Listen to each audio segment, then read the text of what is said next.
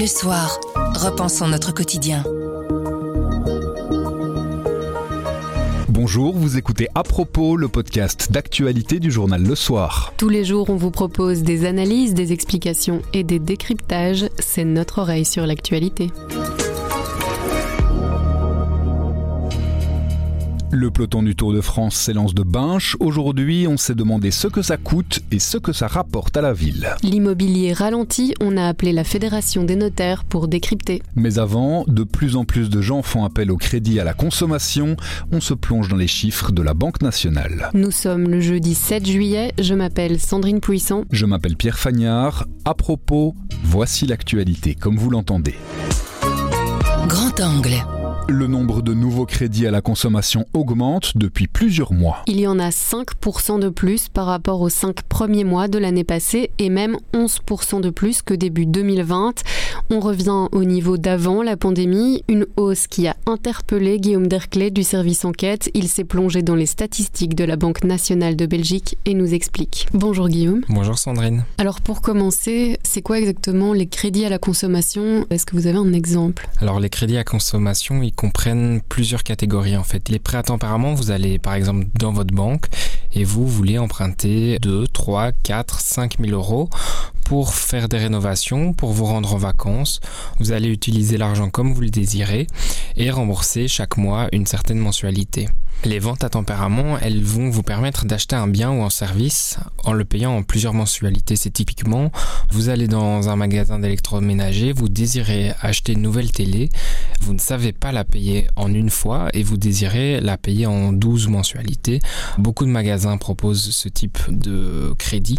Alors ce type de crédit avait diminué euh, avec le Covid. Est-ce que euh, la hausse qu'on constate aujourd'hui est une véritable hausse ou est-ce que c'est simplement un retour à la normale? Alors sur les 5 premiers mois de l'année 2022, on constate une hausse par rapport aux 5 premiers mois de l'année 2021. Par exemple, chez Cofidis que j'ai interviewé, il constate une hausse de 21% pour les prêts à la consommation. Par contre, ce qu'on ne constate pas, c'est une hausse par rapport à la dernière année avant la crise du coronavirus.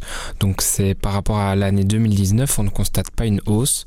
On est toujours un peu en deçà, mais on se rapproche de la normale avant la crise du coronavirus. Pourquoi cette hausse n'est pas visible?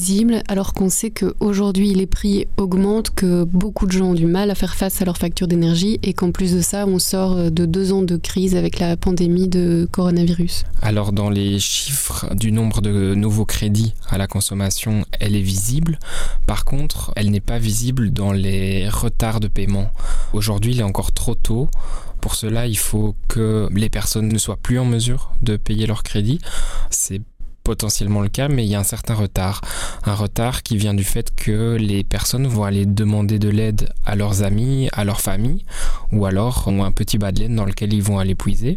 Et ensuite seulement, ils vont se diriger vers les services euh, comme les CPS, les services de médiation de dette, qui pourront alors les aider à euh, étaler leurs dettes. Vous avez contacté plusieurs CPS pour réaliser ce sujet. Ils sont inquiets pour les mois à venir Ils sont inquiets. Euh, le risque, évidemment, avec la crise de l'énergie, l'inflation, c'est que les gens ne sachent plus rembourser ces crédits et arrivent dans une situation où ils vont devoir se diriger vers des acteurs comme les CPS, les services de médiation de dette, pour pouvoir étaler ses remboursements et in fine s'en sortir. Ce qu'ils redoutent le plus, c'est la suite. C'est les prochains mois, notamment à partir de septembre, le dernier quadrimestre de l'année 2022, pour lequel ils craignent de faire face à une augmentation du nombre de personnes qui viennent toquer à leur porte pour obtenir de l'aide. Merci Guillaume. Merci Sandrine. Le marché de l'immobilier ralentit, les prix diminuent surtout sur ces derniers mois. C'est le constat des notaires qui publient aujourd'hui leur baromètre de l'immobilier. Ils remarquent aussi que les acheteurs sont plus jeunes. On en parle avec le porte-parole de la Fédération des notaires, Renaud Grégoire. Bonjour Renaud Grégoire. Bonjour. Le nombre de transactions diminue euh, partout dans le pays sur le marché immobilier. Est-ce que euh, ce marché amorce un recul? Alors effectivement, on avait déjà constaté euh, à la fin du premier trimestre que le marché se calmait sérieusement par rapport à l'année 2021 qui avait été très agitée.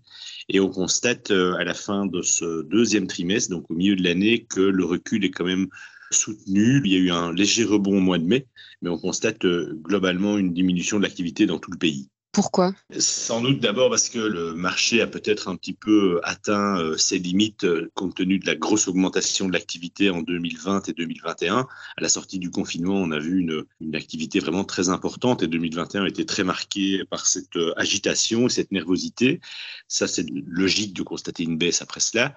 Et d'autre part, parce que la confiance est quand même un petit peu entamée. On voit que les prix s'enflamment au niveau des matières premières. On voit que l'énergie atteint des sommets et il y a quand même de grosses incertitudes pour la suite. Et donc tous ces éléments-là ont évidemment un impact sur les personnes qui veulent soit acheter pour investir, soit acheter pour se loger. Alors le prix des maisons euh, a augmenté, mais moins vite que l'inflation. Est-ce que ça veut dire qu'en fait la valeur de l'immobilier diminue? Alors globalement, le prix sur les six premiers mois de l'année, effectivement, a augmenté encore de l'ordre de 6% avec une inflation qui est quasiment entre 7 et 8.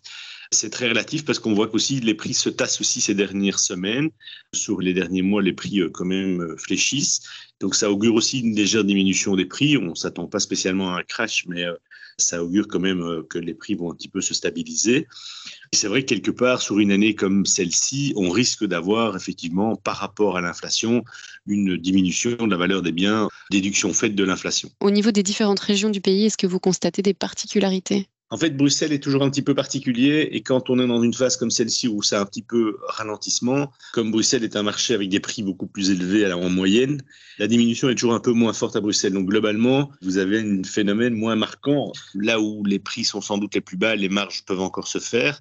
Et c'est clair que des provinces comme par exemple la province de Liège ou du Hainaut, ben, les prix le fléchissent peut-être un peu moins parce qu'il y a de la demande qui reste soutenue. Ce qui est très marquant, c'est évidemment des provinces comme la province du Luxembourg, où on voit que l'activité reste soutenue, que les prix restent orientés à la hausse, alors qu'en Wallonie, les autres provinces se connaissent quand même un, net recul. Donc c'est quand même assez marquant de constater ce phénomène.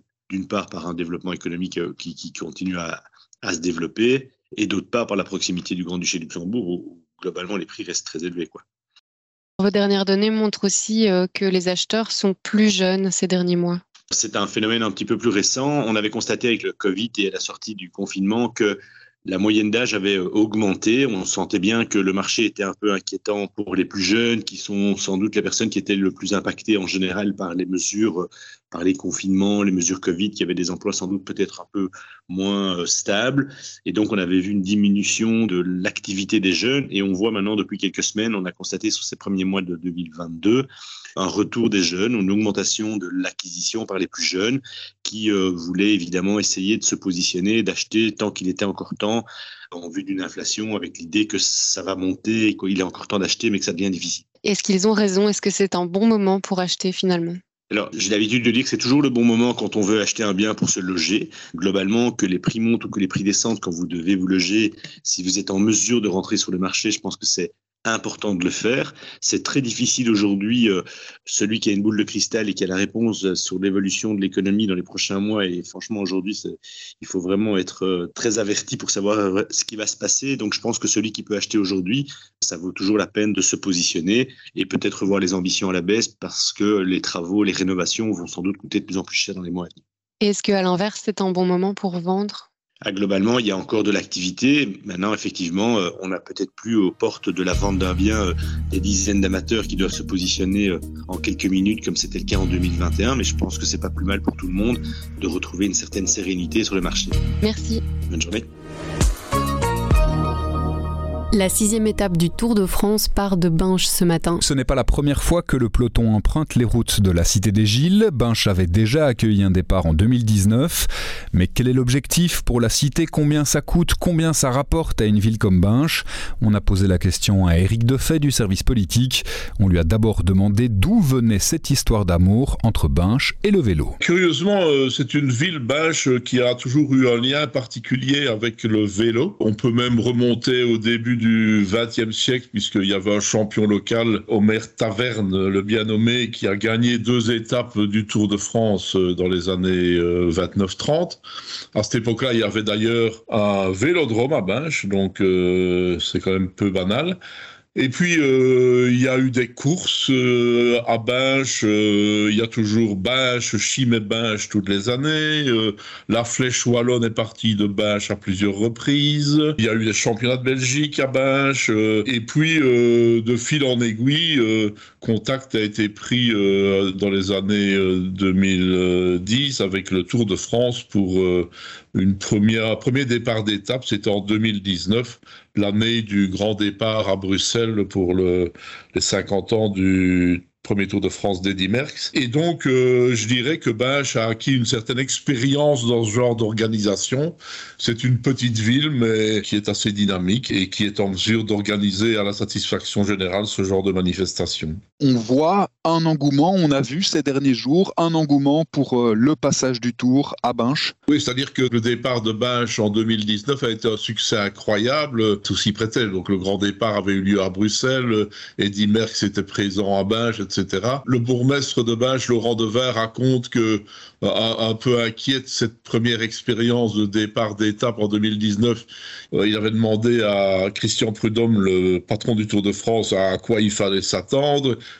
Et, le patron du Tour de France lui avait répondu, écoute, euh, tu auras 20 000 personnes dans les rues euh, s'il pleut et 40 000 s'il fait beau. Et puis, on a eu 70 000 au total. Les Binchois sont assez attachés à ça et quand on se promène en ville, ben, toutes les vitrines de magasins à peu près sont décorées aux couleurs du Tour. Euh, les entrées de ville, il y a des, sculptures, disons, des, décorations florales, etc., qui marquent le Tour de France. C'est un peu comme ça dans toutes les villes et étapes. Euh, mais à Binche, je crois que c'est très bien vécu par la population. C'est quoi l'avantage pour une ville comme Binche? Il y a des retombées économiques ou c'est juste une question de popularité, de faire euh, rayonner son nom à l'international? C'est difficilement chiffrable, évidemment. Euh, le, jour même, le secteur Oreca, pour faire bref, cartonne évidemment parce que tous les gens qui débarquent dans une ville comme ça, bah, ils vont boire un verre, surtout s'il fait beau, etc. Mais je crois que c'est en termes d'image de marque. Quoi, hein. La présidente des commerçantes que j'ai eue au téléphone l'autre jour, euh, qui a un magasin de décoration et d'ameublement, disons, et sûr qu'elle ne va pas faire un gros chiffre d'affaires ce jour-là, puisque euh, son magasin sera difficilement accessible à cause des, interdictions de, circulation, de stationnement, etc.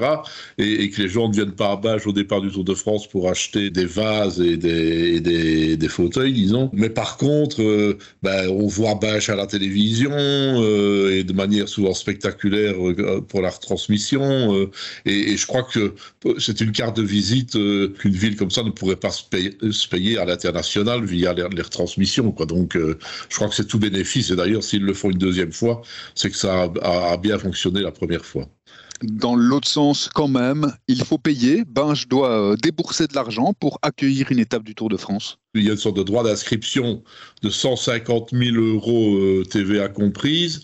Dans le cas de, de Binge, euh, des, les subsides de, la région wallonne et de la fédération Wallonie-Bruxelles qui ont des compétences en matière de sport notamment et de pouvoirs locaux ont permis de, bah, de, subsidier l'intégralité de, la mise, disons. Évidemment, il y a des, frais euh, inhérents à ce genre de manifestation. Euh, la police est mobilisée, euh, les, ouvriers communaux sont mobilisés pour installer les barrières nadar, tout remettre en ordre quand la fête est finie.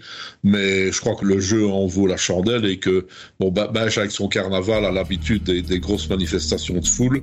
Et donc, il y a une certaine capacité à faire ça de manière professionnelle qu'il ne faut aucun doute. Bouche à oreille. Le bouche à oreille, c'est un avis, une inspiration, une recommandation et c'est livré par un membre de la rédaction. L'ambiance du livre qu'on vous présente aujourd'hui est celle de tension entre des voisins qui habitent dans deux maisons jumelles, celle aussi d'une histoire d'amour, une histoire de deux femmes qui questionnent leur identité dans un monde taillé pour les hommes. Jean-Claude Van Troyen est journaliste culture, il nous parle de ce livre écrit par Aliénor de Broc. Voilà Maison Miroir, qui est un roman très très abouti, très réussi, très interrogatif, qui va au plus profond des choses en creusant euh, l'âme de euh, deux personnes, particulièrement deux femmes. Il y a une maison au centre de l'histoire, une maison mitoyenne, une maison qui est divisée en deux. Et d'un côté, il y a les habitants d'une maison, et de l'autre, il y a des autres habitants. Un seul mur les sépare, mais ils sont vraiment dissemblables. D'un côté, il y a le petit couple bourgeois avec euh, un enfant et de l'autre, une famille euh, marocaine. Ce sont les grands-parents qui habitent là, mais la famille est toujours là rassemblée. Il y a une volonté euh, d'expulsion de la part de la famille plutôt riche, en disant si on rachetait cette maison, comme ça on aura pris tous ces ennuis de ces gens qui se garent n'importe où, qui font du bruit à toute heure du jour et de la nuit. Mais il y a aussi une histoire d'amour entre la femme, l'épouse de celui qui habite la maison riche, et la petite fille de ceux qui habitent à, à droite une histoire qui les entraîne tous les deux et qui les sépare quand la maison est achetée. Et c'est un roman qui va au plus profond de la puissance des femmes, le désir des femmes et l'existence des femmes aussi, parce que il est très difficile d'être une femme, non seulement euh, parmi les familles musulmanes et arabes, mais aussi euh, en Belgique, en Europe, euh, même dans les beaux quartiers. Ce roman creuse assez profond dans ce sillon et montre que la vie d'une femme, c'est vraiment pas facile tous les jours et que elle ne parvient pas nécessairement à réaliser tous ses rêves et tous ses désirs. Alors d'abord, c'est une ambiance de voisinage et donc de coexistence entre des familles très différentes, difficile coexistence. Deuxièmement, c'est une histoire de connectivité entre deux femmes et peut-être d'amour entre deux femmes. Troisièmement, c'est une histoire aussi où les hommes montrent qu'eux aussi ont des difficultés à vivre dans ce monde-ci. C'est un beau roman, bien écrit, simple mais profond. Ça s'appelle Maison Miroir, c'est à la Bruno Rouet. Propos, c'est fini pour aujourd'hui, mais on revient demain dès 7h. En attendant, abonnez-vous, partagez-nous. Vous nous trouverez sur notre site, notre application et votre plateforme de podcast préférée. À demain.